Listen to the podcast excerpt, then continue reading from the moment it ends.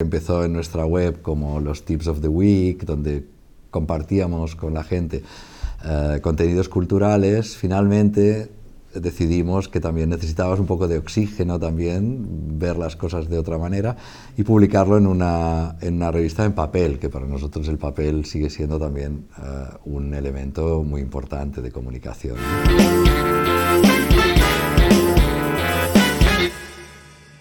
Primer número de la revista Park Magazine, que es una revista que en principio será semestral. El tema central es la copia.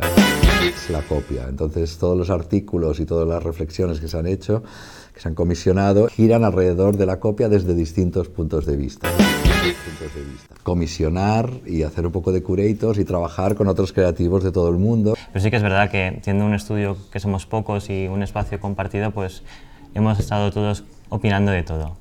Cada número irá acompañado de ejercicio digital que es eh, realizado por Amigo Total. Amigo Total. estamos en un momento de, también de sobreprofusión de imágenes y para mí la parte de contenido textual también es muy importante, de, coger y analizar temas, de simplemente no hacer cosas visuales, que es bastante el, el entorno en que nos encontramos. ¿no?